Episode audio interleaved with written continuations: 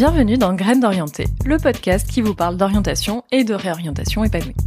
Je suis Juliette et je suis très heureuse de vous retrouver pour ce 19e épisode. Mon invitée du jour, c'est Stéphanie Guillemette. Elle est chef de cuisine à domicile et surtout spécialiste de la cuisine végétale. Donc de la cuisine qui est à la fois bonne pour la santé mais également savoureuse pour les papilles. Si vous la suivez sur les réseaux sociaux, vous savez que c'est vraiment sa patte et c'est d'ailleurs sur Instagram qu'elle s'est fait connaître en partageant avec sa communauté ses retours sur les restaurants qu'elle testait, en toute honnêteté, avec beaucoup de franchise. Parce que vous le savez, il y a beaucoup d'influenceuses qui sont rémunérées en fait par les restaurants qu'elles testent et c'est pas du tout le cas de Stéphanie. Et moi j'avais adoré cette pâte. Et c'est avec cette même franchise qu'elle nous partage son parcours, du marketing jusqu'à la gastronomie et euh, le moment où elle a décidé en fait de franchir le pas pour vivre sa passion. Sans plus attendre, je vous laisse découvrir notre interview et le petit mot comme d'habitude, si vous voulez donner un coup de pouce à ce podcast, c'est sur l'application Apple Podcast que ça se passe. Vous pouvez laisser 5 étoiles, vous pouvez le partager, vous pouvez me laisser un commentaire et si vous voulez être mon héros, vous pouvez vous abonner. Je vous souhaite une excellente écoute. Bonjour Stéphanie. Bonjour Juliette. Merci beaucoup de m'accueillir chez toi. Avec grand plaisir. Et donc ma première question, c'est quel est le pire conseil d'orientation que l'on t'ait donné? Alors c'est, je sais pas si c'est le pire conseil parce que je pense que c'était plus euh, une une insulte, enfin une attaque directe euh, quand j'étais quand j'étais très jeune. Enfin en tout cas c'est celui qui m'a marqué. Euh, c'est quand j'étais au lycée qu'on devait faire nos, nos choix d'orientation après le bac. du coup, on devait sur le site de l'éducation nationale choisir entre des BTS et autres formations. Et à côté de ça, euh, je passais un, concours pour intégrer une école de commerce post-bac. Et, euh, et euh, du coup, j'avais aucune idée de ce que je voulais choisir sur le site de l'éducation nationale parce que mon but et vraiment mon objectif c'était d'intégrer une école de commerce et je voulais pas autre chose. Et du coup, quand j'ai dit à ma professeure principale au lycée que je ne savais pas quoi choisir et que je pense que j'allais pas euh, remplir mes choix sur internet, elle m'a regardée, elle m'a dit parce que tu crois vraiment que tu es capable d'intégrer une école de commerce? Donc c'est c'est vrai que c'est pas sous forme de, conseil, mais euh, c'est quelque chose qui m'a marqué dans le sens où euh, quelqu'un qui représente euh, l'autorité, l'éducation nationale, qui est censé être un guide et justement nous orienter pour notre futur, m'a complètement, c'est vrai, je trouve descendu et, euh, et m'a perturbée dans le sens où on se pose toujours la question mais est-ce qu'elle a raison? Est-ce que je suis vraiment capable euh, de faire euh, cette formation pour ma vie? Parce que l'école de commerce c'est 5 ans et c'est assez déterminant pour le futur. Et par contre c'est quand même la première fois de ma vie où je me suis dit euh, je ne vais pas l'écouter, même si j'ai 17 ans et qu'elle elle devait en avoir 50. Euh, et je me suis pas laissée abattre ni démonter, donc euh, j'ai continuer euh, ce concours pour intégrer une école de commerce. Heureusement, j'ai réussi. en même temps, je me suis pas laissé le choix. Mais voilà, c'est le premier euh, conseil, remarque blessante euh, que à laquelle j'ai fait face avant de réellement m'orienter pour ma ma ma, ma professionnalisation et dans ma vie future quoi. Donc ensuite, tu as fait cette école de commerce. Tout à fait. J'ai intégré le SCE en 2009, donc à Paris. Euh, et à la base, je suis du Havre. Donc j'ai quitté le Havre, euh, c'est en Normandie, euh, à 17 ans pour intégrer l'école. Et est-ce que tu t'y es épanouie? Alors ça a été très dur quand je suis arrivée parce que je pense que toute personne qui habite en Provence et notamment le Havre c'est pas ça c'est une ville assez c'est moyenne mais voilà c'est là ça reste la province et euh, quand on arrive à Paris on a le sentiment d'arriver un, peu dans la jungle euh, parce que pourquoi? C'est un melting pot euh, de tous les profils qu'on peut rencontrer dans notre vie, euh, des personnes aussi qui viennent du monde entier. Et c'est vrai que l'état d'esprit école de commerce, euh, à première vue, ça ne me correspondait pas. Euh, je trouvais que c'était trop trop de paillettes, trop euh, m'as-tu vu, euh, voilà, trop dans, dans la réputation qu'on devait se faire alors qu'on avait 18 ans, je comprenais pas le principe aussi le, principe de voilà d'être meilleur que les autres, écraser les autres. Euh, ça me ça me perturbait, j'aimais pas ça du tout. Euh, en plus, j'ai fait l'erreur d'habiter juste à côté de mon école. En plus, l'école était à la Défense. Donc j'ai décidé d'habiter euh, au métro Pont de Nuit, donc c'était à deux stations, au plus proche, parce que j'avais peur, je pense, de de connaître Paris, de, de mélanger à tout ça. Je, voilà, j'avais peur de, de, toute cette euh, cette cette fourmilière. Et du coup, non, je me suis pas du tout épanouie parce que je faisais chez moi l'école, chez moi l'école, chez moi l'école, et puis j'avais pas très envie non plus de sortir, vu que les gens d'école de commerce, c'était pas c'était pas mon truc quoi. Enfin, je me sentais pas pas insérée là-dedans. Et alors finalement, ensuite, euh, vers quoi tu t'es orientée? Quel a été ton premier job? Euh, Du coup, pendant l'école de commerce, on a des stages à faire.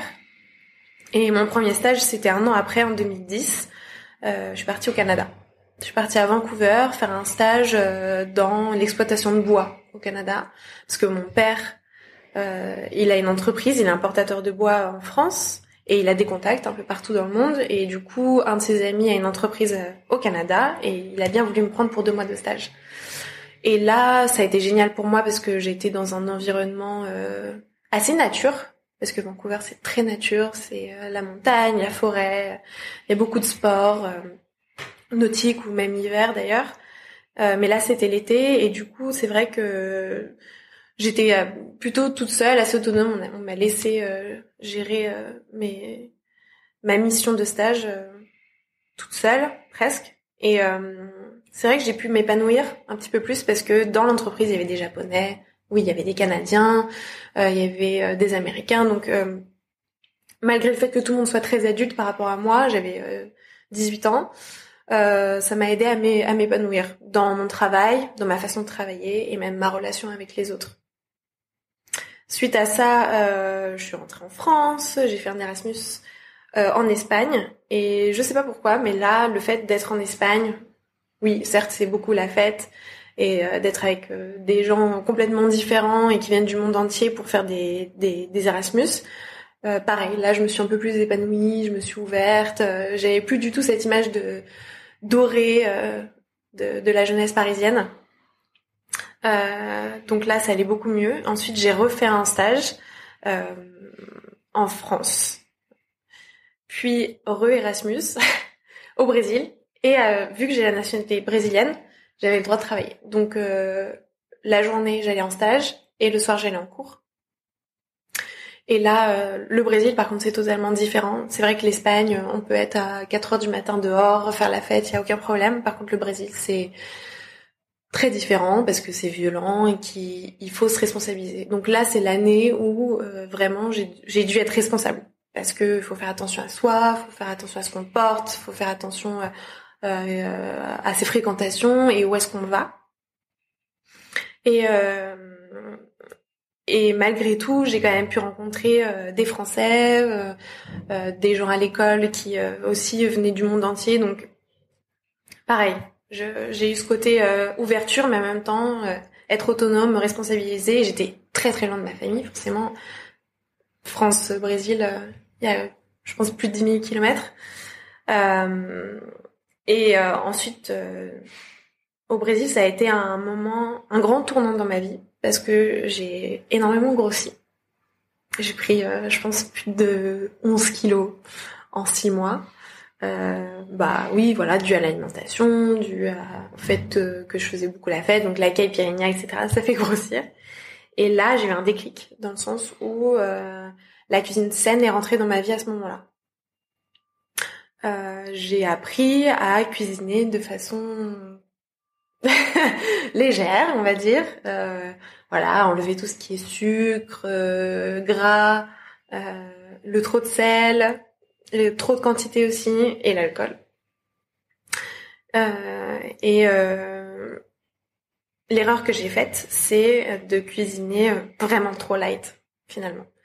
Ça me laissait peu d'options euh, parce que je pensais que la cuisine saine devait être très nature, donc sans assaisonnement, sans, sans huile, sans sel, sans, sans rien. Et du coup, c'est vrai que je me suis beaucoup ennuyée. Finalement, j'étais triste de, de cuisiner comme ça, donc ça m'allait pas du tout. Et j'ai voulu trouver une solution à, à, ça, dans le sens où j'ai lu énormément de livres sur la nutrition, donc euh, les associations d'aliments, euh, qu'est-ce qu'il fallait, euh, qu'est-ce qu'il ne fallait pas manger, euh, savoir écouter son corps au niveau de la satiété. Et du coup, avec toute la liste des ingrédients qu'il fallait manger, je me suis dit tiens, ça je peux le transformer en sauce, ça je peux le transformer en condiment, ça je peux faire gratiné, enfin etc. Donc j'ai essayé d'imaginer des, des options saines mais hyper gourmandes et du coup qui satisfaisaient certes mon corps au niveau de la satiété, mais aussi mon palais pour pour manger quand même de façon gourmande et, et être contente de manger à chaque fois. Donc là, ça a été vraiment l'introduction à la, à la, cuisine saine. Ça s'est fait hyper naturellement. J'ai rien appris euh, avec personne, euh, pas d'école, juste avec euh, des livres. Et, et après, j'ai imaginé moi-même des choses pour, pour me satisfaire. Et est-ce que tu te projetais déjà en train de travailler justement dans ce milieu? Pas du tout. Pas du tout. Parce que j'étais toujours dans mon école de commerce et que moi, ce que je voulais, c'était travailler dans le marketing et c'était juste un plaisir la cuisine. Et encore, euh, c'était vraiment le tout début du plaisir dans la cuisine parce que j'étais dans cette transition entre la cuisine saine et ennuyeuse et la cuisine saine plaisir. Euh, ça a marché parce que j'ai perdu du poids euh, et de façon euh, permanente, même si effectivement hein, fait tous un peu le yo-yo à des moments donnés. L'hiver on se relâche, quand l'été revient on, on donne tout pour perdre des petits kilos. Euh, mais voilà, j'ai, je, suis retournée en France euh, fin août 2013. J'ai fait ma, dernière année de scolarité en école de commerce. Et euh, du coup, en 2014, j'ai eu mon stage de fin d'études chez Samsung.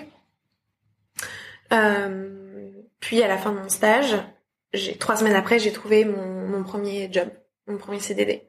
Dans le marketing?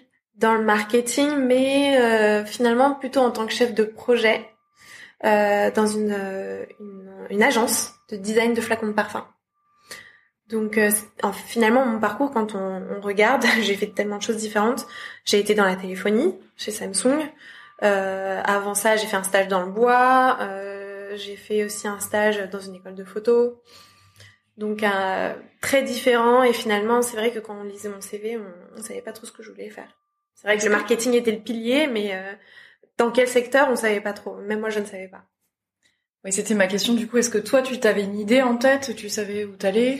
Plutôt orienté luxe. Mais du coup, voilà, quand j'ai eu CDD dans dans cette agence de, de design, j'ai déchanté. parce que c'était du luxe, certes, euh, mais un petit peu ce qui va avec. Je généralise pas parce que j'aime pas ça, mais c'est connu que dans dans le luxe, euh, les relations sont peuvent être hypocrites ou même difficiles, il peut y avoir un manque de respect ou même les horaires sont très durs, etc. Et ça a été le, ça a été le cas. Euh, dans cette agence, euh, forcément, il y a une directrice artistique qui était la présidente de l'agence également. Elle était très dure. euh, je pense que le respect, euh, c'était en option. Et les horaires, je pense que pareil, elle n'y portait pas trop d'importance. Et du coup, c'est vrai que comme j'avais un, tempérament un peu de, feu, j'ai jamais aimé finalement me me m'asseoir sur l'injustice. Quand j'estimais que quelque chose n'était pas juste envers moi ni envers les autres derrière mes collègues, je, n'arrivais pas à, me taire ou à, montrer sur mon visage que tout allait bien. Donc euh, du coup, c'est vrai que elle et moi, nous sommes rendus compte que ça m'allait pas du tout et donc au bout d'un an, j'ai quitté cette agence. Et là, euh, j'étais dans une période où j'étais un peu perdue parce que j'étais au chômage 8 mois, je retrouvais pas de travail. Euh, c'était en 2015 du coup, et c'est l'année où il y a eu les attentats euh, au Bataclan. Et quand ça s'est produit, j'ai décidé de m'aérer l'esprit et de partir euh, trois mois au Brésil. Donc fin novembre, décembre, janvier. J'étais entre São Paulo et Rio. Et là, j'ai pris du temps pour moi, j'ai continué à manger très sainement, à faire du sport, etc. Et ensuite, je suis revenue et j'ai trouvé un job euh, en avril 2016 chez Wiko dans la téléphonie et j'étais responsable marketing B2B. Donc c'est la relation entre entre entreprises. Donc je j'étais pas du tout dirigée grand public. Euh, et là, ça a été la descente aux enfers. Euh, tout simplement parce que euh, j'aimais pas ce que je faisais. Euh, j'avais un boss qui était très dur. On va dire que ça pouvait aller jusqu'au harcèlement moral. Quoi. Et par contre, à côté de ça, mon exutoire, c'était la cuisine. En gros, j'ai commencé à tester beaucoup de restaurants à Paris. Donc en un an et demi, j'en ai testé 300. Pas, enfin, France, Paris, Europe. Parce que je voyageais beaucoup aussi, je me faisais des petits week-ends. Et euh, en fait, pendant ma pause déj, je voulais tellement, tellement m'aérer l'esprit, partir, euh, que j'allais tester des restos. Parfois seule, parfois avec des gens euh, sur Instagram que je rencontrais. Et du coup, je faisais des vidéos pour donner mon avis. Et en fait, c'est très lié avec ce côté injustice parce que en fait, j'allais dans des restaurants qui étaient conseillés par des blogueuses et une fois sur deux, c'était pas bon. Et en fait, je me suis rendu compte parce que je pense qu'à l'époque beaucoup de gens ne savaient pas, mais voilà, il y avait des blogueuses qui étaient payées pour euh, tester des restaurants, faire une photo, et elles disaient pas forcément que c'était bon. Je voyais leur story, c'était, il y avait pas d'avis sur euh, sur euh, les plats, c'était un non-dit, donc ni bon ni pas bon, on ne savait pas. Et quand j'ai découvert ça et que j'ai, je suis tombée sur des adresses très souvent décevantes, bah, j'ai décidé de me filmer, de faire des feedbacks vidéo en donnant hyper, euh, de façon hyper détaillée, euh, bah, le menu, qu'est-ce que j'avais pris et qu'est-ce que j'avais pas aimé, qu'est-ce que j'aurais aimé, etc. Le service, enfin tout, hyper détaillé. Et là, mon compte Instagram a commencé à prendre de l'ampleur à ce moment-là.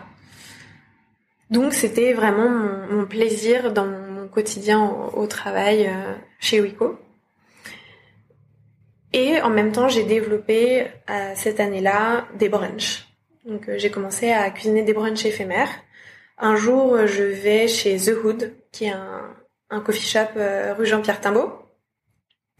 Euh, et euh, je mange avec une amie et je m'aperçois que la cuisinière est totalement amatrice. Elle est pas du tout chef et que c'est, elle était invitée par ce, ce coffee shop. Et là, j'ai eu un déclic et je me suis dit, mais c'est exactement ce que je veux faire. Je veux, je veux essayer de faire un brunch éphémère euh, en tant que cuisinière amatrice. Donc, je suis allée voir la propriétaire et je lui ai dit, s'il vous plaît, donnez-moi une chance, je veux vraiment tester ça. Et euh, elle m'a dit, bon, très bien, mais on va tester ta cuisine. Donc voilà, il y a eu tout un process de testing, etc. Et elle a, elle m'a, elle a accepté que je le fasse. Et ce week-end-là, parce que c'était euh, un brunch sur deux jours, samedi, dimanche, j'ai adoré cette expérience. J'ai trouvé ça génial. Euh, il y avait énormément de monde qui était venu pour moi. Et, euh, et le dimanche soir, quand, enfin, quand j'ai fait le dernier service, euh, je me suis dit, mais demain, j'ai envie de recommencer, quoi. Je pouvais pas forcément, mais parce que je retournais chez Wiko. Mais là, du coup, j'ai eu un premier déclic dans le sens où la cuisine, ça me plaît et pourquoi pas le, le faire régulièrement, quoi. Et c'est ce que j'ai fait. C'était quoi tes craintes, tes aspirations à ce moment-là euh, c'est totalement rapport avec la cuisine. Hein. J'avais peur de pas être euh, au point, euh, pas avoir fait de, assez de préparation en quantité ou pas être assez rapide. Euh, j'étais j'étais sûre de mes goûts parce que déjà à l'époque je goûtais tout, donc je savais ce qui était bon, ce qui était pas bon ou à parfaire. mais j'avais peur toujours de d'être en retard, quoi, de pas avoir fait assez de préparation, de pas être prête à envoyer le le, le jour J. C'était plus ça mes mes moments de peur. Et puis euh, le fait d'être seule. Donc du coup, j'ai demandé à des amis qui étaient chefs d'être mes commis. Et euh, c'est incroyable hein, parce qu'ils étaient chefs pour euh, tu vois des grands de, de ce nom. Hein. Un chef, Alexandre Furtado, lui, il a travaillé pour Christian Constant pendant des années. Il a bien voulu m'aider pour mon premier brunch. Donc voilà, j'avais peur aussi le voilà d'être toute seule et de devoir tout gérer vu que c'était mon premier quoi. Mais ça s'est bien passé.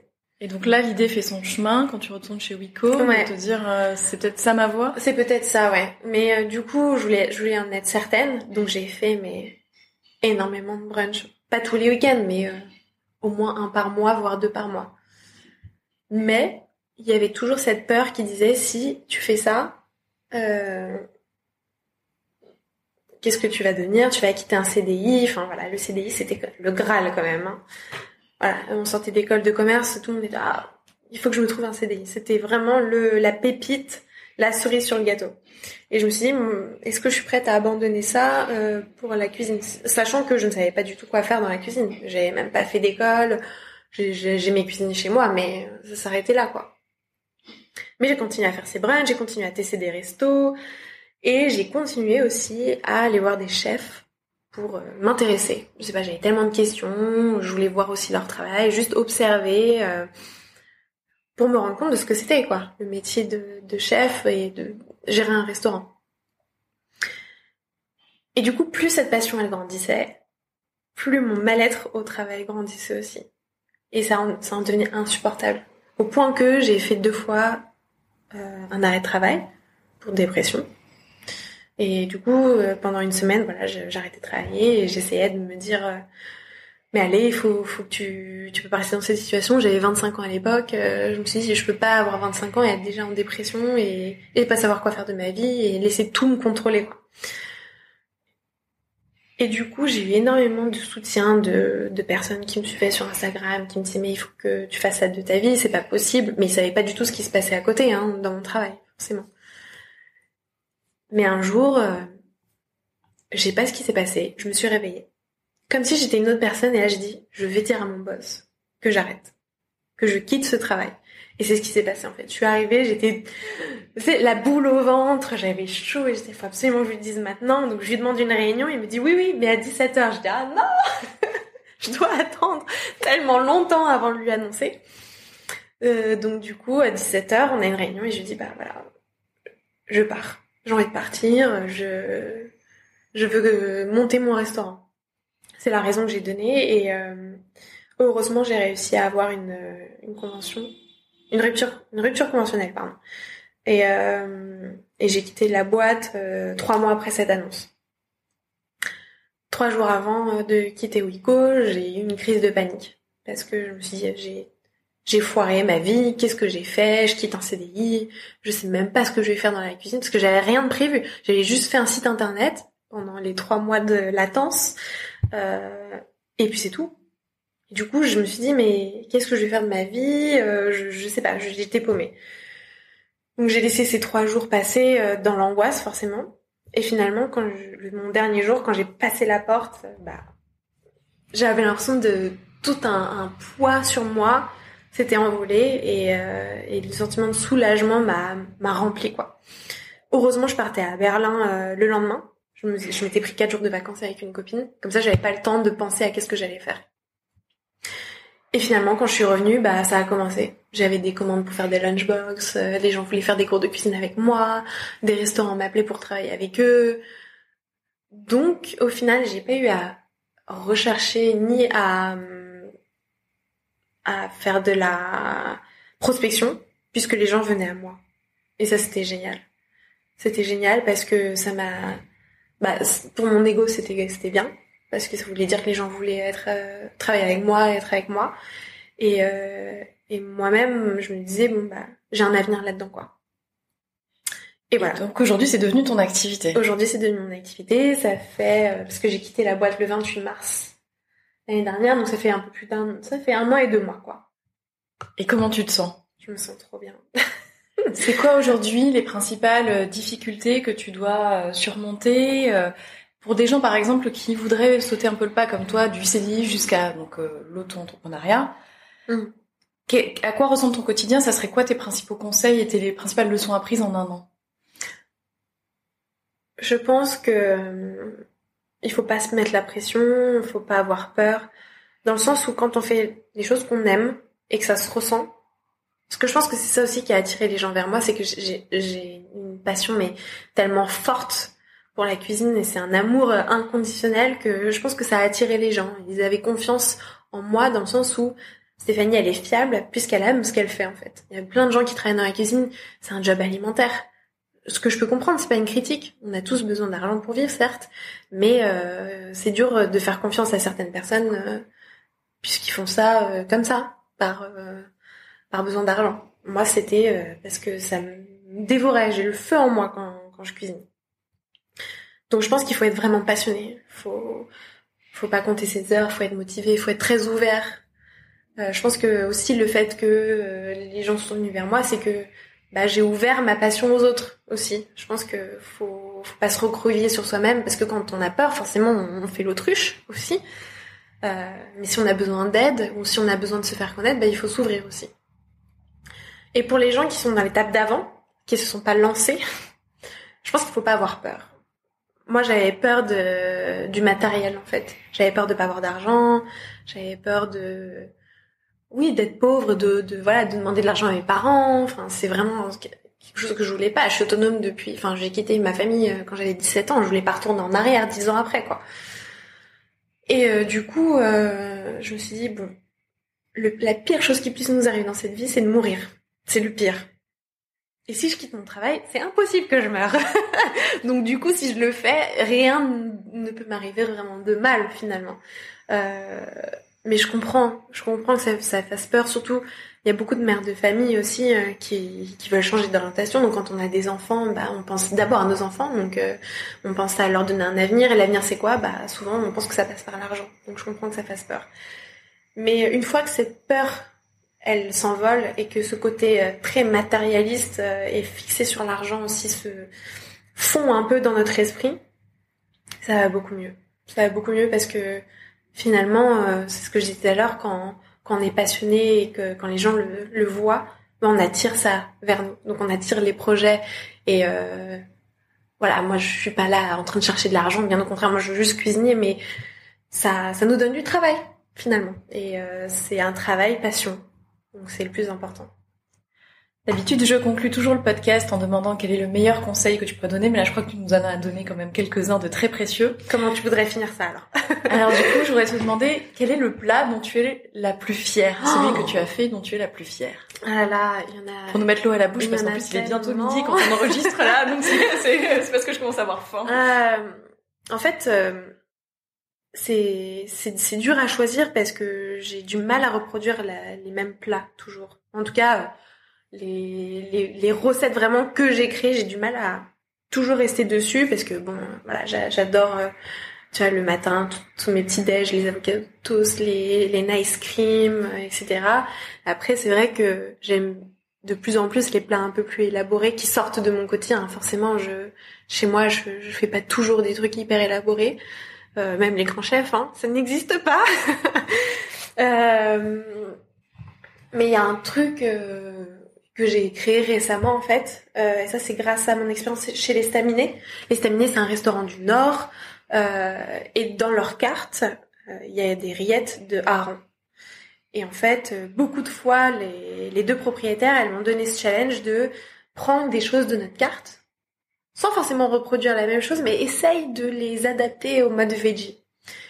Et euh, elles avaient tout le temps plein de poireaux. Et je trouve que le poireau, c'est quand même l'aliment de base. Enfin, c'est quelque chose que même qu'on mangeait pendant la guerre. C'est le truc pas cher. Et c'est vrai que ça a moins de gueule que des asperges vertes, par exemple. Et là, je me suis dit, tiens, le poireau, c'est hyper filandreux, comme le hareng. Et du coup, visuellement, je pense que je pourrais faire des rillettes de poireaux, ça peut faire la blague. Du coup, j'ai réfléchi à ça et, je les ai faits. Et c'est devenu genre euh, une, une trouvaille. C'est une recette toute simple, hein, parce que c'est que du poireau. Mais c'est tellement bon et visuellement c'est tellement bluffant que j'en suis hyper fière. Parce que c'est pas quelque chose que moi toute seule non plus j'ai créé. Ça représente une collaboration avec deux femmes qui tiennent un restaurant et qui m'ont fait confiance dans ma cuisine végétale, alors qu'elles sont pas du tout dans ce concept-là. Donc voilà, ça c'est une recette euh, que j'ai créée, que je trouve que je trouve géniale, c'est les rillettes de poireaux. En tout cas, tu vois, en m'en parlant, tu me mets déjà l'eau à la bouche. en tout cas, Stéphanie, merci beaucoup euh, d'avoir accepté cet entretien et euh, de m'avoir révélé tout, toutes ces étapes sur ton parcours d'orientation. Je pense que les auditeurs et les auditrices pourront en tirer plein de choses pour franchir le pas et, et aller vers une nouvelle orientation qui leur convienne mieux. Merci beaucoup. Merci à toi. Bonne journée.